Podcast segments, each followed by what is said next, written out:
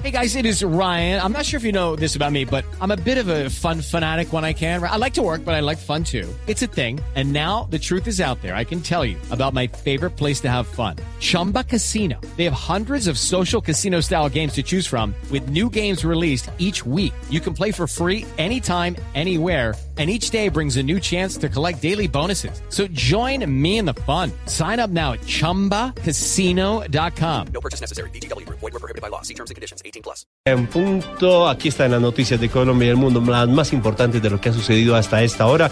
Los saludamos Oscar Murcia y Laura Quiseno. Bienvenidos. Ya a esta hora las delegaciones del Gobierno Nacional y la guerrilla de las FARC se reúnen en La Habana en el primer cara a cara, luego de discutir lo que será, lo que pasó en el corregimiento del Conejo en La Guajira, donde la guerrilla de las FARC hizo proselitismo armado. Allí, la delegación del gobierno junto a la delegación de las FARC se reúnen para determinar y analizar lo que pasó en esa situación. También el informe que será entregado después en la tarde, en la noche, al presidente Juan Manuel Santos. Los detalles de esta reunión los tiene Jenny Navarro. Trascendental reunión extraordinaria entre las dos delegaciones de paz, la del gobierno encabezada por Humberto de la Calle y la de las FARC. Temas de esta reunión, revisión del episodio de Conejo, donde, según el gobierno, las FARC incumplieron el protocolo acordado al presentarse en tarima ante civiles, mientras más de 200 guerrilleros armados se paseaban por Conejo en La Guaquira. También se revisará el protocolo para las futuras visitas a los campamentos para hacer pedagogía del proceso de paz. En ese momento siguen suspendidas esas visitas.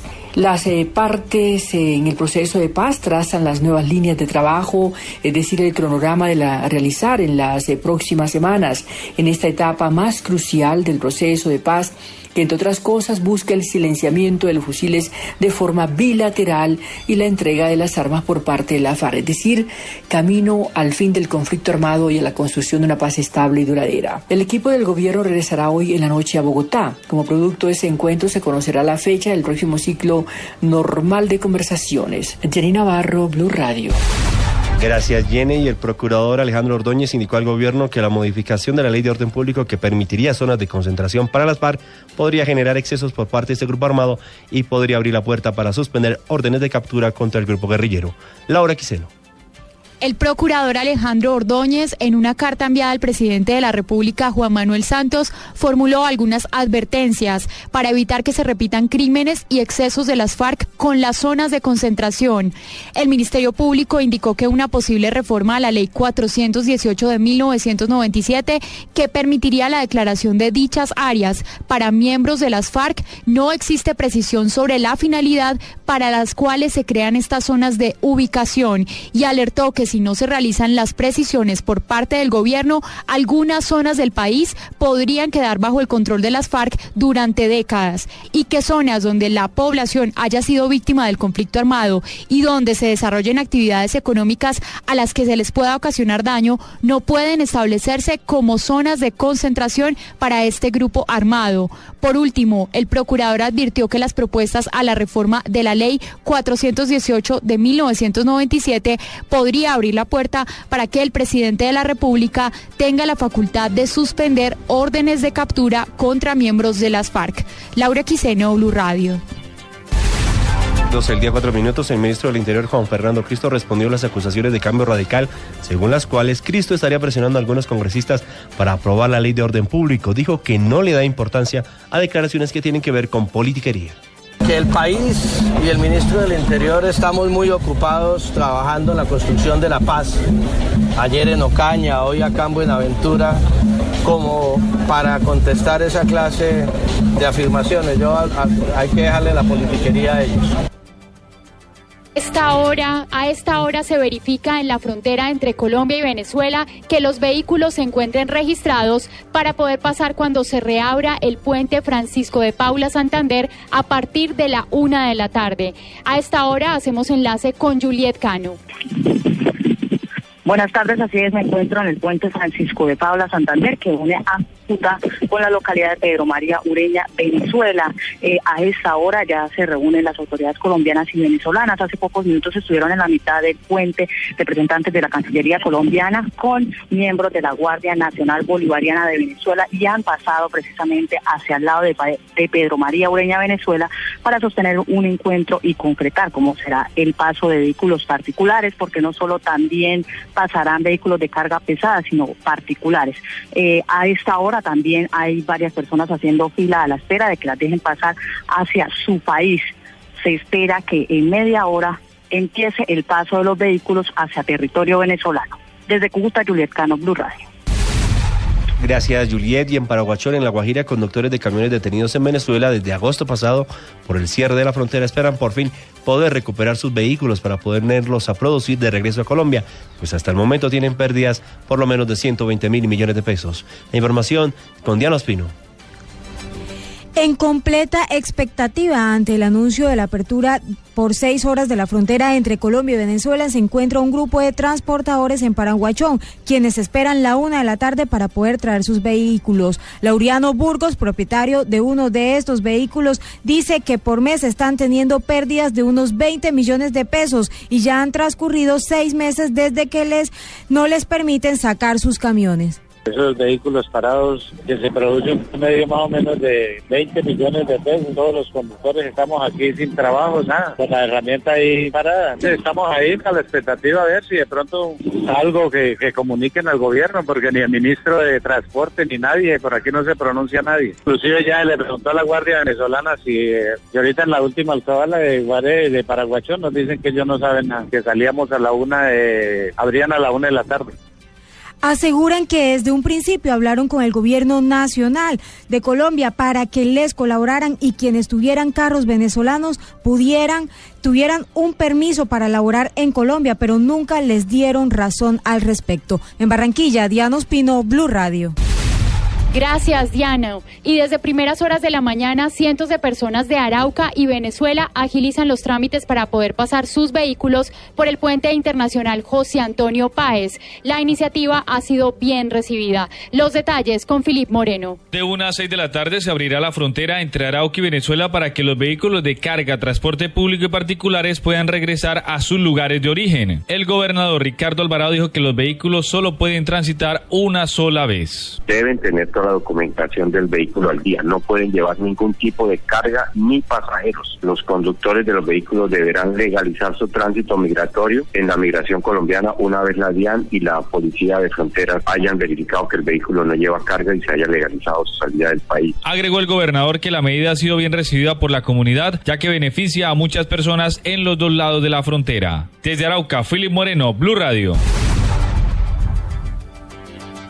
Y en este momento también continuamos con la información desde Venezuela. También hay expectativa en el país vecino con la apertura parcial de la frontera con nuestro país. Se estudia también durante más tiempo que se abra en los próximos días. Desde Caracas, la información con Santiago Martínez. Así es, buenas tardes. En breves minutos, a las 12 y 30 hora Colombia, 1 pm, hora venezolana, se abrirá el paso por el puente Paula Santander en la población de Ureña, esto del lado venezolano, para el paso de camiones que quedaron retenidos el pasado 19 de agosto, es decir, hace seis meses cuando se cerró la frontera entre Colombia y Venezuela. Estos camiones pasarán vacíos, es decir, los camiones venezolanos que quedaron del lado colombiano y los camiones colombianos que quedaron del lado venezolano podrán retornar a su país de origen. La información la confirmó este viernes el propio gobernador del Táchira, José Diel Mora, y podría ser la primera de una serie de medidas que busca abrir la frontera nuevamente, por lo menos en horas diurnas. Esto luego de que el mismo gobernador anunciara esta semana que se estaba a un paso de abrir nuevamente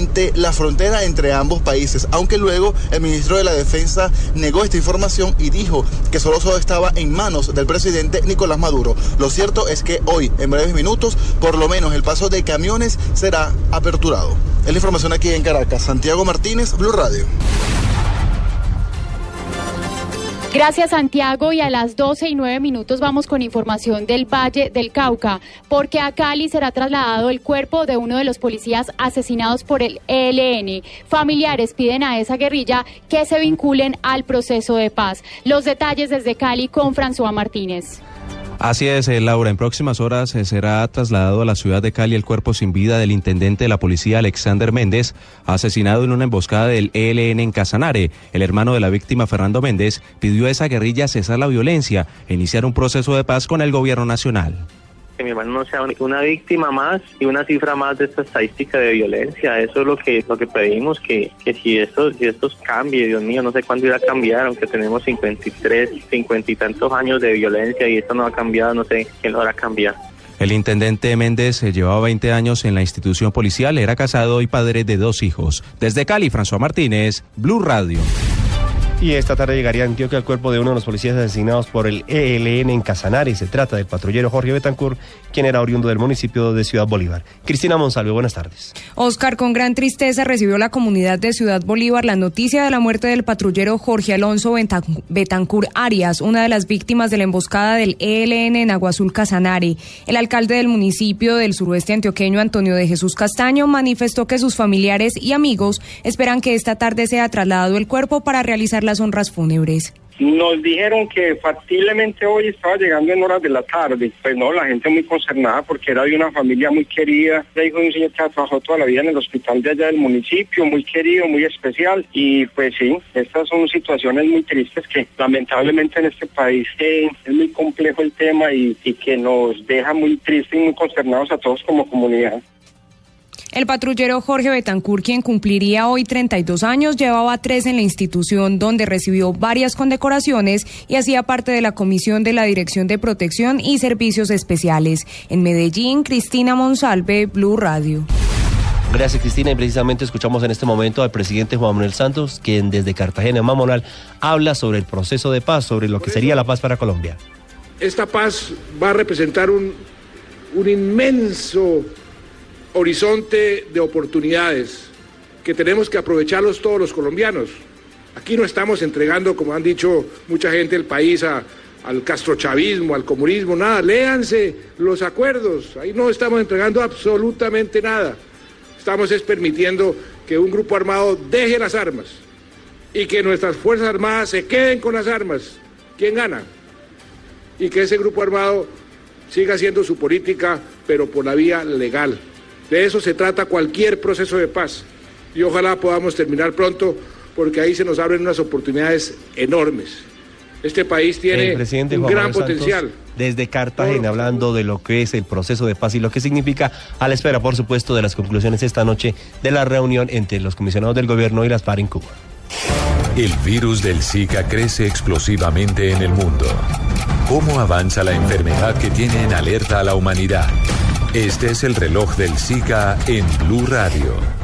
Y a las 12 y 12 minutos vamos con información de salud, porque el Instituto Nacional de Salud anunció en su último reporte que las personas contagiadas con el virus del Zika superan los 40 mil. Toda la información con David Gallego. Buenas tardes. El Instituto Nacional de Salud anunció en su último boletín epidemiológico que hasta la fecha 7 del año 2016 la cifra de contagiados con el virus del Zika aumentó en 5.695 casos en la última semana. Eso quiere decir que en el país hasta la fecha se han notificado en total 42.706 casos de enfermedad por virus del Zika en todo el territorio nacional. Norte de Santander sigue siendo el departamento más afectado con 7.572 casos, seguido por el departamento del Huila y Tolima que ha desplazado con Dinamarca. De igual manera se han notificado 7.656 gestantes contagiadas, mil casos más que la semana anterior. La circulación del virus se mantiene en 235 municipios del territorio y el instituto también entregó el promedio de notificación en las últimas seis semanas, aumentando a 4.810 16 casos notificados por semana. David Gallego Trujillo, Blue Radio.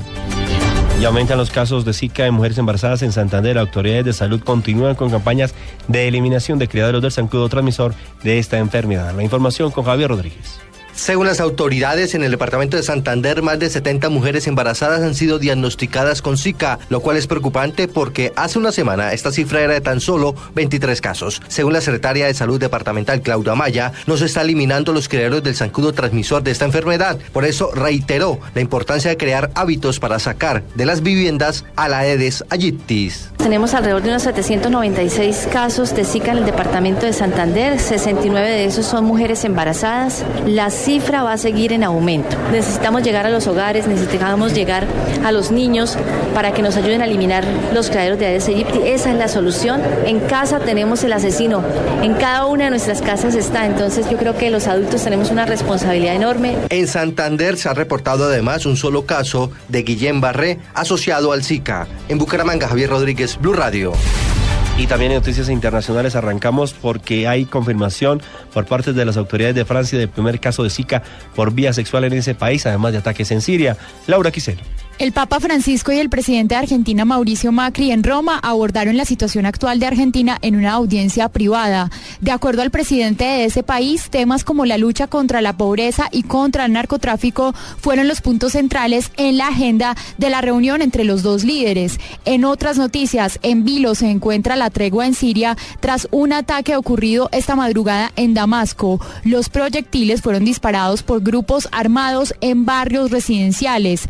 El alto al fuego aceptado por el gobierno y la principal alianza opositora siria entró en vigor a la medianoche, tal y como lo estipula el acuerdo para el cese de las hostilidades que han pactado Estados Unidos y Rusia. Y en Francia, las autoridades de salud de ese país detectaron el primer caso de infección del virus del Zika por vía sexual en una paciente que se contagió por su pareja que resultó infectado tras viajar a Brasil, dijo una fuente médica que fue confirmada por la ministra de Salud Marisol Turein. Laura Quiseno, Blue Radio. Y se cumplen también las elecciones primarias del Partido Demócrata en Carolina del Sur, en los Estados Unidos, donde la gran favorita es Hillary Clinton. Paola Ochoa. A las 7 de la mañana abrieron las urnas en Carolina del Sur, donde hoy se celebran las elecciones del Partido Demócrata, urnas que estarán abiertas todo el día hasta las 7 de la noche. La gran favorita para ganar hoy en ese estado es Hillary Clinton. Recordemos que Hillary tiene el apoyo de los afroamericanos, que en el estado de Carolina del Sur son la gran mayoría. Prácticamente el 50% de los votantes hoy son afros, son negros y precisamente por eso se espera un triunfo apabullante de Hillary Clinton sobre también el otro candidato del Partido Demócrata, Bernie Sanders. A lo largo de esta semana, además, Hillary Clinton siguió recibiendo apoyo de otros importantes líderes en el Congreso, de la bancada afroamericana, siguió eh, recibiendo apoyos de senadores muy importantes en ese estado y por supuesto se espera que el día de hoy tenga una victoria amplia sobre su más inmediato contendor. Desde Washington, Paolo Ochoa, Blue Radio.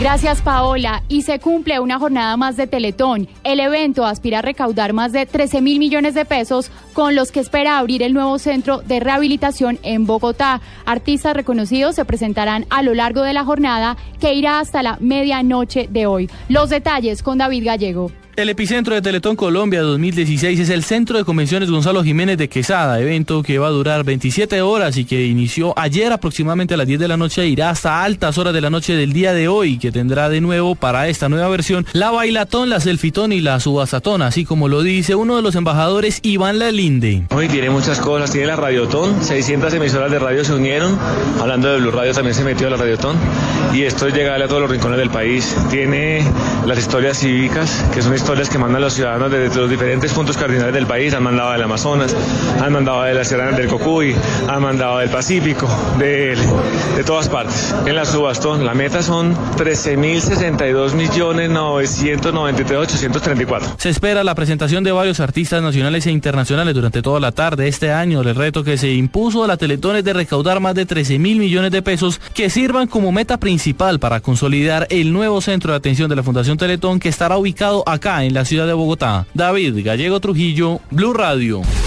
Gracias, David. Y Jackson Martínez logró su primer título en el fútbol de China y el Tour de Lancawi. El colombiano Miguel Ángel López es el nuevo líder de la carrera. El panorama deportivo con Joana Quintero.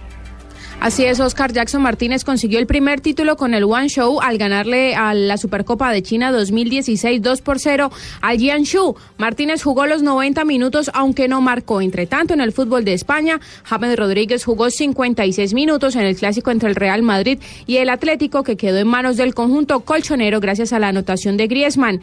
En el ciclismo, el colombiano Miguel Ángel López ganó la etapa reina del Tour de Lancawi y es el nuevo líder de la prueba. En esta jornada, el otro colombiano Daniel Jaramillo segundo y se ubica tercero en la clasificación general. En la lucha, Colombia consiguió el título del campeonato panamericano con Jacqueline Rentería en la categoría de los 53 kilogramos y se acerca a la clasificación de los Juegos Olímpicos. Finalmente, sobre las 7 de la noche, la selección Colombia Sud-23 jugará su segundo partido amistoso ante Honduras que dirige Jorge Luis Pinto en Estados Unidos antes del repechaje olímpico que tendrá eh, ante el país norteamericano el 6 de marzo en Barranquilla. Joana Quintero, Blue Radio. Ampliación de estas noticias en blurradio.com. Continúen con el radar.